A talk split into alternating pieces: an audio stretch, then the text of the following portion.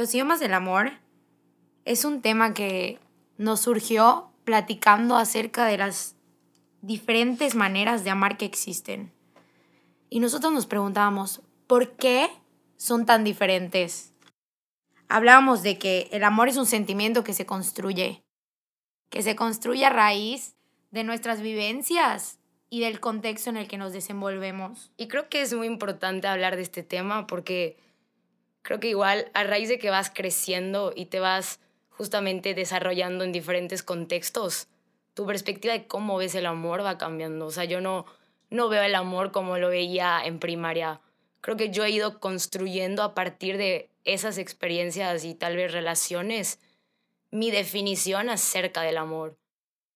Y este tema surge porque estábamos platicando acerca de dos relaciones de las que estábamos saliendo ambas.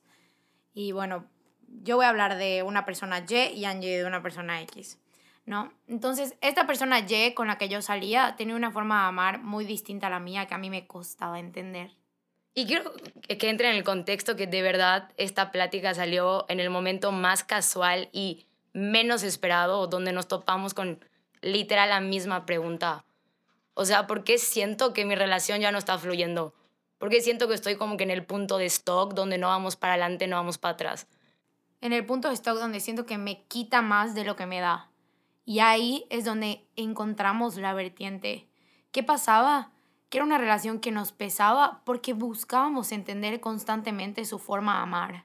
Buscábamos entenderla y no solo entenderla, sino a veces hasta moldearla. Claro, llega ese punto donde tú ya quieres entender tanto o quieres, o sea, estás tan enfocado en que funcione esa relación que ya tú o tú te moldeaste a la persona o ya orillaste a esa persona que se moldea como tú quieres que sea. Cuando eso no es el amor, el amor deja ser, el amor da paz, el amor para nosotras, bueno, igual vamos a comentar la parte de cómo nosotras vemos el amor. Yo le comentaba a Angie que yo veo el amor de una manera muy intensa. Yo cuando amo, mis sentimientos todos son muy intensos. Entonces, mis, con mis relaciones, la verdad es que paso bastante tiempo con mis parejas, me gusta como incluirlos a todos mis planes.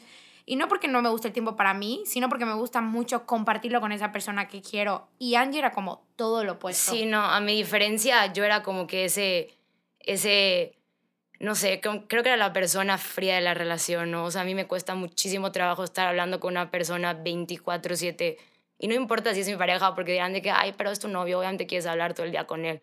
O sea, en mi perspectiva no es así. Yo puede que, ser, que ame muchísimo a mi pareja, pero no por eso voy a querer hablar 24/7 por ahí. No es porque no la ame, es porque a mí me gusta mucho mi tiempo, me gusta mucho mi espacio. Entonces mi choque constante era ese, o sea, ¿por qué no puedes dar eso que yo te estoy dando? ¿Por qué no, o sea, ¿por qué no puedes amar de la misma manera que yo te estoy amando? Y mi pregunta era, o sea, ¿quién te dio a entender que no estoy amando? Y es ahí cuando entra él. Todos tenemos una manera distinta de amar. Y no porque no amen a tu manera significa que no te amen. Simplemente son diferentes maneras de demostrar las cosas. Y ninguna está mal. Simplemente son diferentes.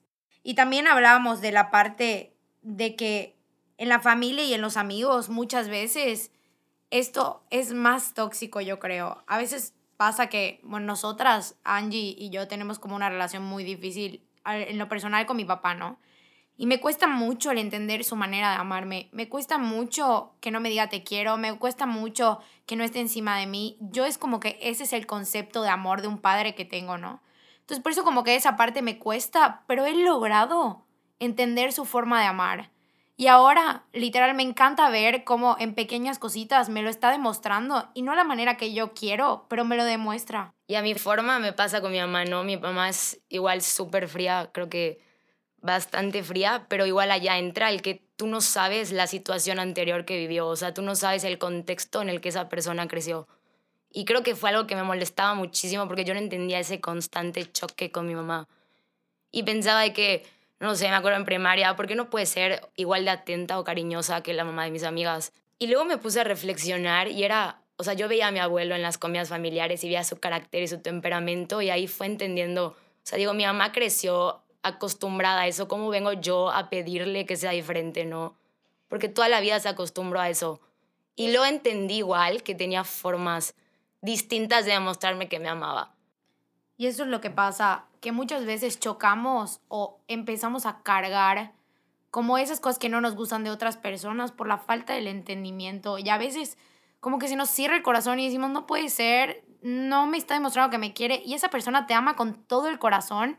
Simplemente no es tú, su manera de mostrarlo nunca va a ser igual. Y es lo que hace bonito el amor, que alguien llegue y te lo demuestre de una manera que nunca te imaginaste. Y de este tema les quiero decir una frase que me llegó muchísimo de los cuatro acuerdos, ¿no? Es el libro que lo lean muy bueno. No te tomes las cosas personal. O sea, en mi caso, si mi mamá es una persona que tiene un carácter fuerte, no me lo voy a tomar personal. Claro, y las cosas muchas veces la gente no las hace con la intención de lastimarnos, simplemente las hace pues porque les nace y es su manera de demostrar y ya. Entonces, en este podcast les queremos invitar muchísimo a buscar ese entendimiento y amar a las personas a su forma y aceptarlas ustedes con todo lo que conlleven. O sea, muchas veces queremos que esa otra persona sea nuestro universo y sea nuestra razón literal casi casi de respirar y nos olvidamos de que una persona viene o una relación viene a complementarte, a complementar tu felicidad y tu plenitud. No viene a ser tu universo ni a que tú seas feliz a raíz de que llegó esa persona. Y nunca olvidar que todos amamos de formas diferentes y que no hay que decepcionarnos si alguien no nos ama como esperamos. Esa persona te puede amar con todo su corazón pero a su manera y no a la tuya.